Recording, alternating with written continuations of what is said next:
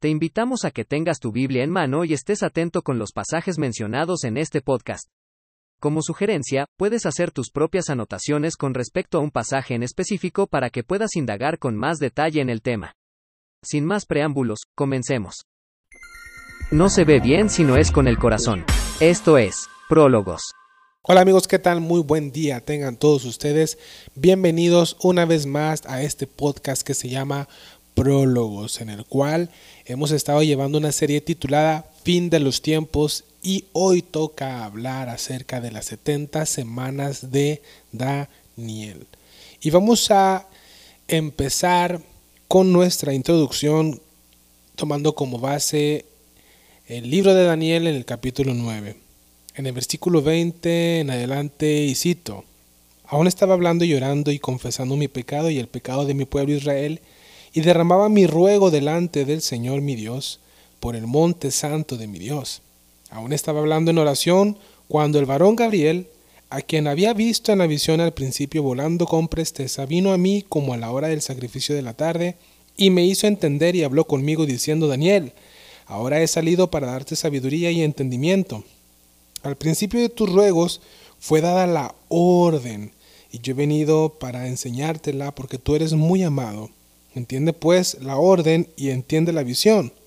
Versículo 24. Setenta semanas están determinadas sobre tu pueblo. Atención aquí, abro un paréntesis, el pueblo aquí obviamente es la nación de Israel. Setenta semanas determinadas para Israel. Y sobre tu santa ciudad, entiéndase, Jerusalén. Para terminar la prevaricación y poner fin al pecado, y expiar la iniquidad, para traer la justicia perdurable y sellar la visión y la profecía, y ungir al santo de los santos Versículo 25. Sabe pues y entiende que desde la salida de la orden para restaurar y edificar a Jerusalén, vemos ahí una etapa, hasta el Mesías príncipe, vemos otra etapa. Eh, aquí el ángel Gabriel le dice a Daniel que va a ser de la siguiente manera. Habrá primero siete semanas y después sesenta y dos semanas se volverá a edificar la plaza y el muro en tiempos angustiosos. Versículo 26. Y después de las 62 semanas se quitará la vida al Mesías, mas no por sí. Y el pueblo de un príncipe que ha de venir destruirá la ciudad y el santuario, y su fin será con inundación y hasta el fin de la guerra durarán las devastaciones. Bueno, fin de la cita. Con esto eh, podemos sacar un montón de material para hablar, pero nos vamos a centrar netamente en lo que es las 70 semanas de Daniel, ya con el favor y la ayuda de Dios y que nos dé vida y si Dios quiere, seguiremos hablando acerca de temas relacionados para enriquecer más aún lo que ya hemos aprendido. Y vamos a partir mencionando que las 70 semanas de Daniel es un término que se le da a un periodo de 490 años, ya que cada semana está, eh, vamos a comentarlo de la siguiente manera, consiste en siete años cada semana. Es una semana de años, no es una semana de días. Entonces, vamos a decir en reseña, son setenas de años. 70 semanas de siete años cada semana. Entonces, si tú sabes matemáticas, si tú haces el resultado, haces la fórmula, la operación, 70 por 7 son 490. Entendemos pues que hay 490 años determinadas para Israel y para Jerusalén. Interesante que se le diera a Daniel este, esta profecía, ya que, déjame te cuento lo siguiente, Daniel fue uno de los cautivos que fue llevado por, eh, por mano de Nabucodonosor, el rey de Babilonia, ya que lo había profetizado el profeta Jeremías, porque la nación había sido rebelde, se había vuelto a la idolatría, a las hechicerías, eh, adoraban a los, a los demonios, había mucha injusticia, había mucha maldad, no había justicia dentro de la nación. Y bueno, Dios prometió lo que había eh, dicho por boca de Moisés, de que él mandaría a llamar a un pueblo lejano con una lengua extraña o ajena a la lengua natal de Israel y los llevaría cautivos. Entiéndase esta cautividad que fue llevada por, repito, el rey Nabucodonosor, rey de Babilonia. Y Jeremías lo profetizó, les dijo que iban a ser llevados 70 años. Bueno, los 70 años ya habían ocurrido y Daniel se encontraba ya anciano, habiendo pasado ya por un buen tiempo sirviendo a ese imperio en el cual se encontraba. Y resulta que recuerda las 70 semanas, bueno, perdón, las 70, los 70 años que había profetizado Jeremías y él estaba ansioso de regresar a su ciudad, a Jerusalén, y volver a construir eh, la ciudad, porque, repito, Nabucodonosor había destruido, y cuando conquistó y llevó a Israel, destruyó el, el templo, el templo de Salomón, ese glorioso templo, y Jerusalén, sus ruinas, sus muros, perdón, sus muros quedaron en ruinas más bien, y fue algo muy catastrófico, algo que pegó en el corazón del pueblo y sobre todo también en Daniel. Y el Daniel al leer a Jeremías se dio cuenta que los 70 años ya habían ocurrido y que Dios había prometido que despertaría su palabra de regresar, de retornar a la ciudad y volver a construir el templo, la, eh, Jerusalén, eh, sus muros, etcétera, etcétera, etcétera. Y Daniel empieza a orar y es cuando él dice que de repente mientras estaba orando pidiendo perdón por sus pecados y los pecados de su pueblo, dice que Gabriel, el mismo que se le apareció a María, cuando le dijo que iban a ser Jesús, iba a quedar embarazada de manera sobrenatural y no por un acto sexual humano, el mismo personaje, el mismo mensajero le da esta interpretación a Daniel y le dice, mira, hay 70 semanas determinadas para Israel y para Jerusalén, la santa ciudad. Muy bien, cierro ese contexto para entenderlo un poquito más de lo que estamos hablando en Daniel capítulo 9, ¿vale? Ok, entonces habiendo dicho esto, recuerden que estas setenas de años están divididas o está segmentada en tres. Primero siete semanas, después 62 semanas y por último una semana. Si tú eres bueno para las matemáticas, sabes que 7 más 62 son 69, más 1 serían 70. Entonces vamos a comenzar hablando de las primeras 7 semanas y vamos a tener que estar citando una vez más a Daniel, sobre todo en el versículo 24, donde repito, y dice, 70 semanas están determinadas sobre tu pueblo y sobre tu santa ciudad para terminar la prevaricación y poner fin al pecado y expiar la iniquidad para traer la justicia perdurable y sellar la visión y la profecía y ungir al santo de los santos. 25. Sabe pues y entiende que desde la salida de la orden para restaurar y edificar a Jerusalén.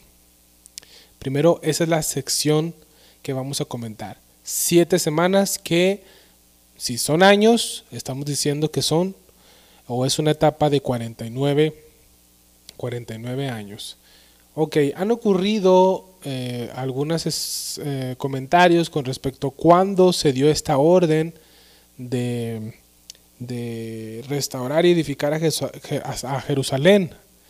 Y han existido varios, varios eh, órdenes, así lo queremos llamar.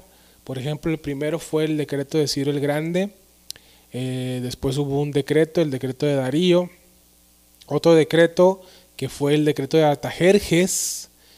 Aquí Artajerjes se vuelve parte fundamental para esta orden, ya que hubo dos. El primero fue el decreto de Artajerjes a Esdras, que fue eh, uno de los reformadores, al igual que Enemías, que también regresaron y empezaron a construir la ciudad. Y existe el cuarto, el decreto de Artajerjes Anemías, que ocurrió en el año entre 444 o 445 antes de Cristo. Y esto lo puedes encontrar también en Esdras, si tú has leído su libro en el Antiguo Testamento lo puedes leer. Y también en Nehemías puedes aprender acerca de este decreto y sobre todo de la historia en general. Bien, entonces ven ustedes pues cómo se da la orden.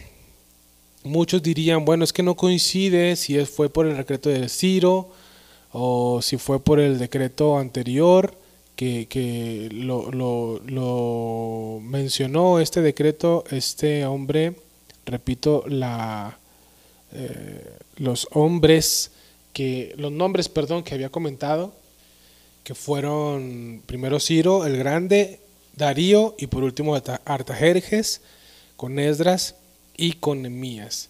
Entonces, eh, el que más entra como anillo al dedo fue el último decreto, ya que en el último decreto este, podemos ver que hay algo todavía más cercano.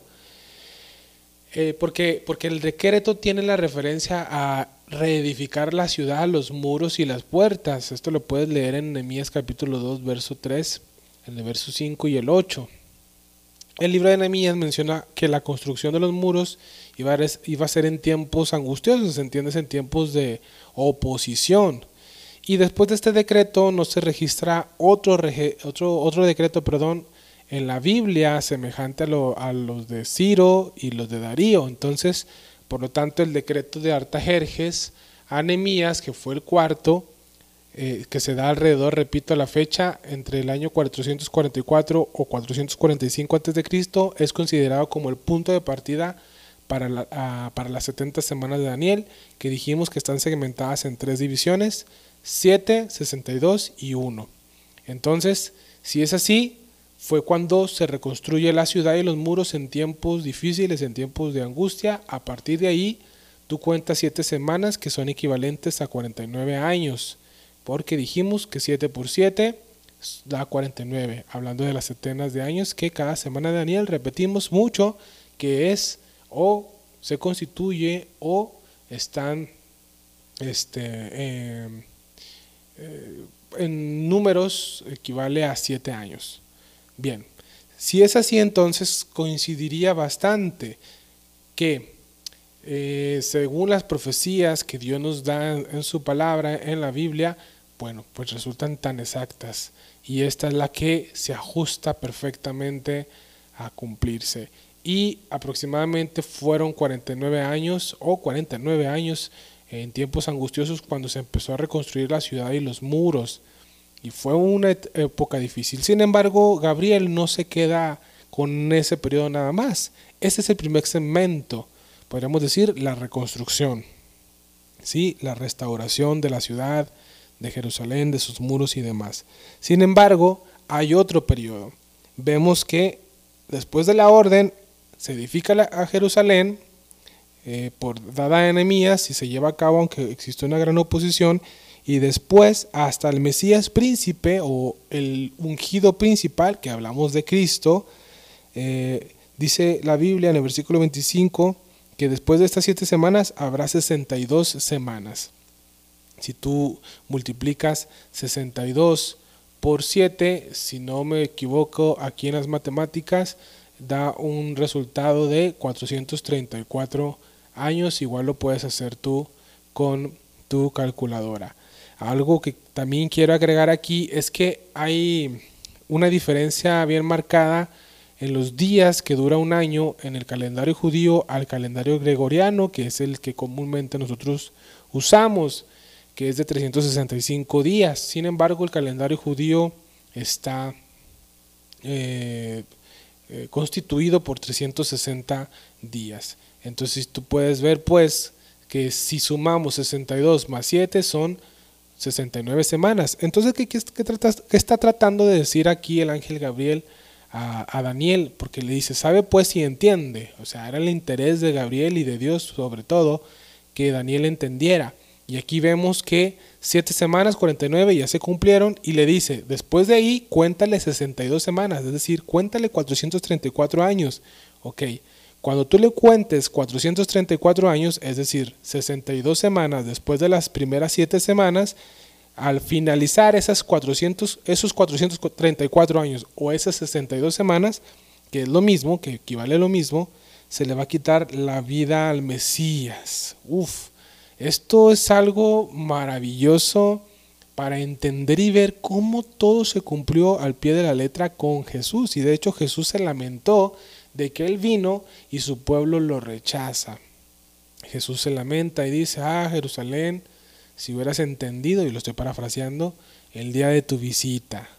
Y ahí, queridos amigos, se cumplieron las 69 semanas de Daniel y faltaría una.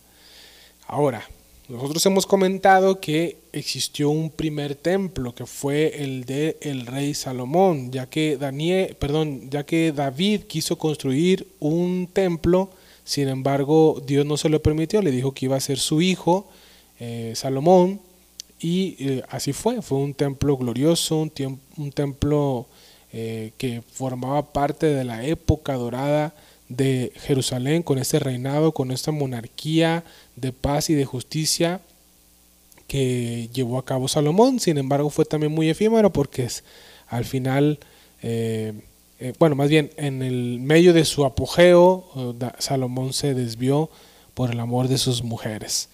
Bien, lo comentamos así porque después de que eh, Israel es llevado cautivo y regresa, se construye el segundo templo, que es lo que hablamos que, ocurrió en estas siete semanas, ¿verdad?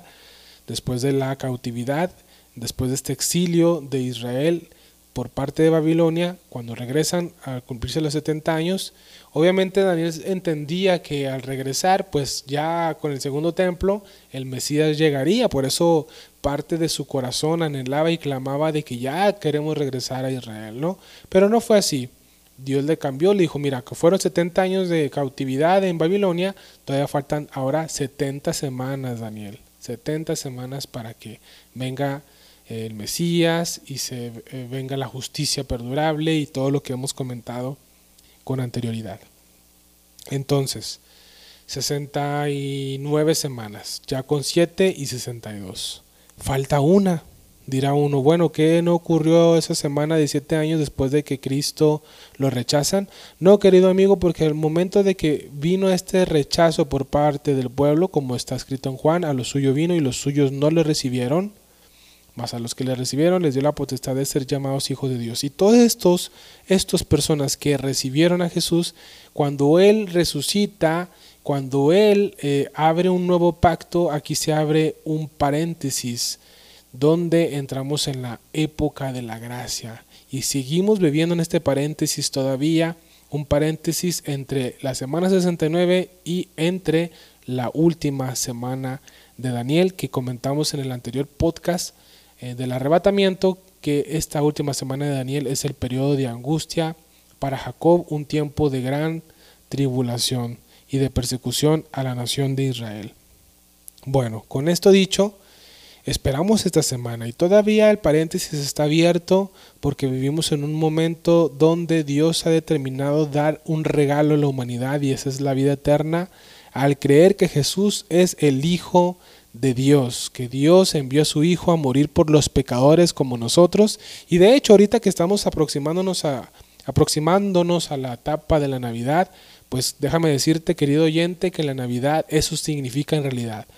Eh, hoy las eh, empresas, la mercadotecnia ha tomado como instrumento a este personaje gordo, rojo, con barba blanca, con botas negras, muy bonachón, regalando juguetes a los niños, que en realidad esa no es la Navidad, la Navidad consiste en algo mucho más glorioso y es que el Hijo de Dios, Dios mismo se encarnó, un niño nos es nacido, un niño nos es dado y el principal sobre el principado, perdón, sobre sus hombros, es decir, que él es el principal sobre todas las cosas y él es el Salvador. Y esa Navidad puede venir a nacer en tu corazón al momento de creer que Jesús ha nacido en tu corazón al recibirle y reconocerle como el Salvador de tu alma. Y ese paréntesis de la última, eh, perdón, para entrar a la última semana de Daniel, bueno, todavía está abierta y no permitas que se cierre este paréntesis. Si tú no vienes a formar parte de esta etapa que es conocida en la teología, en Romanos, en la carta a los Romanos escrita por el apóstol Pablo como el tiempo de los gentiles, donde Dios promete dar vida eterna y salvación no solamente a la nación de Israel, sino a su pueblo escogido, elegido, predestinado de, todos los, de todas las naciones de todas las razas, de todos los pueblos que crean que Jesús es el Salvador del mundo que vino y murió en la cruz para salvarnos de la condenación y de la perdición eterna. Entonces, amigo oyente, querido oyente, queremos invitarte que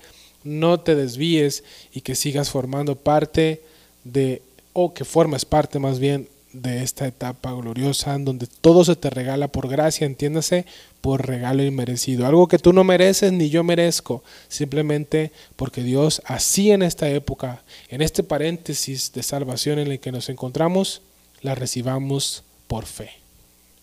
Con esto dicho, no podemos pasar por alto la última semana de Daniel, que repetimos, esta semana se inaugura con el primer sello de Apocalipsis capítulo 6, donde aparece un personaje montado en un caballo blanco, el cual es el anticristo, y vamos a hablar de él en otro podcast, en otro podcast perdón, a detalle.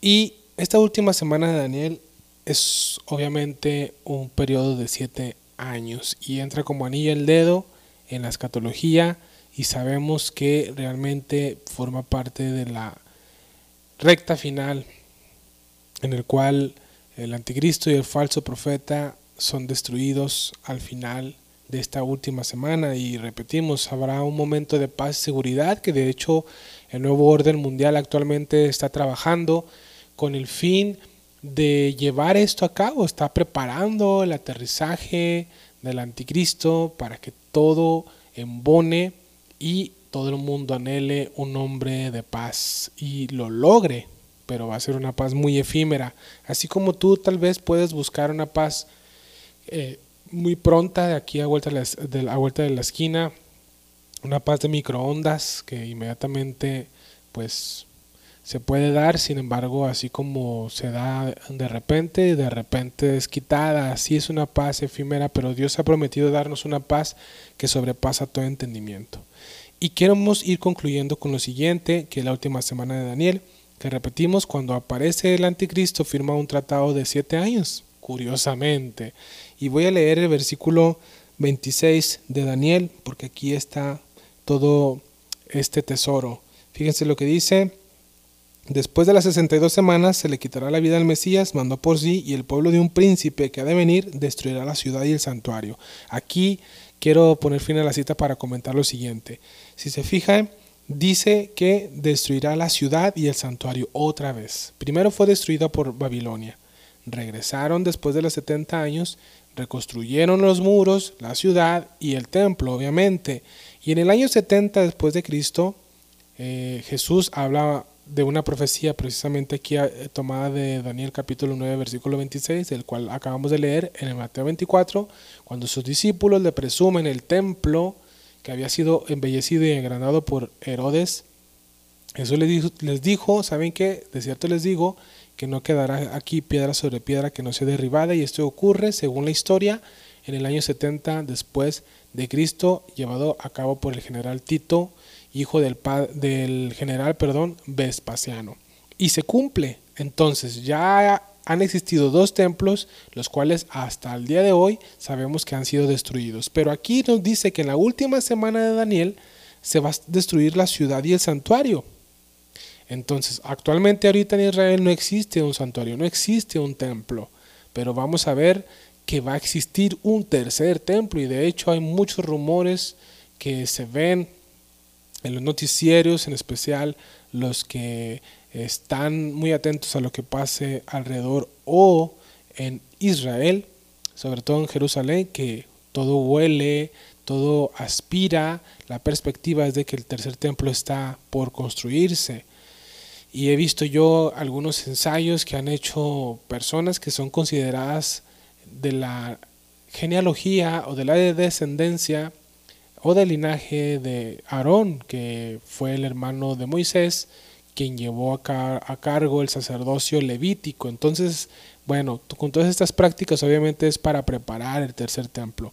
Entonces lo mencionamos porque vemos que debe existir un tercer templo para que el anticristo lo profane y lo destruya otra vez y destruya otra vez la ciudad. Interesante. Y dice que después de eso su fin será con inundación y hasta el fin de la guerra durarán las devastaciones. Versículo 27 y por otra semana confirmará el pacto con muchos. ¿Quién? El, pueblo de un príncipe y obviamente este príncipe va a ser el pacto con muchos.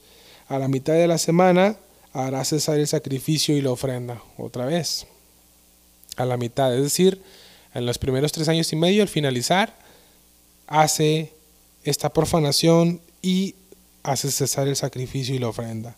Después con la muchedumbre de las abominaciones vendrá el desolador, el cual también Jesús habló, la, abominación desoladora del cual habló el profeta Daniel, lo puedes leer en, en Mateo 24, y termina hasta que venga la consumación y lo que está determinado se derrame sobre el desolador.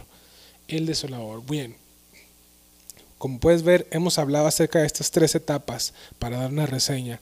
La primera, siete semanas, después 62 semanas, se abrió un paréntesis, el cual todavía está abierto, pero se va a cerrar. Cuando la iglesia sea arrebatada, y en cualquier momento esto puede ocurrir, y de repente y en cualquier momento puede inaugurarse este pacto de siete años con muchos, la última semana de Daniel, la cual aconsejamos a todos nuestros amados oyentes, a todos nuestros queridos creyentes, que no formen parte y crean que Jesús es el Señor y Salvador de sus vidas, para que sean librados de esta última recta final, la cual será un tiempo de angustia como nunca ha existido en el mundo. Amigos, líbrate de ello y reconoce que Jesús es el Señor y que Dios te amó tanto que de tal manera lo entregó por ti por amor a su nombre y amor a tu alma y nos ha dado vida eterna en Él. Y en esto consiste la vida eterna, en creer en el único, Dios verdadero y en Jesucristo al cual el Padre ha enviado. Amigos, esto es Prólogos. Nos vemos en, en nuestro siguiente episodio. Bendiciones. Continúa con nosotros. Nuestro siguiente episodio te espera. Estás escuchando el podcast de Prólogos de Escuela de Formación Cristiana, Vida Abundante Torreón, Coahuila. Somos la voz que precede a la tormenta.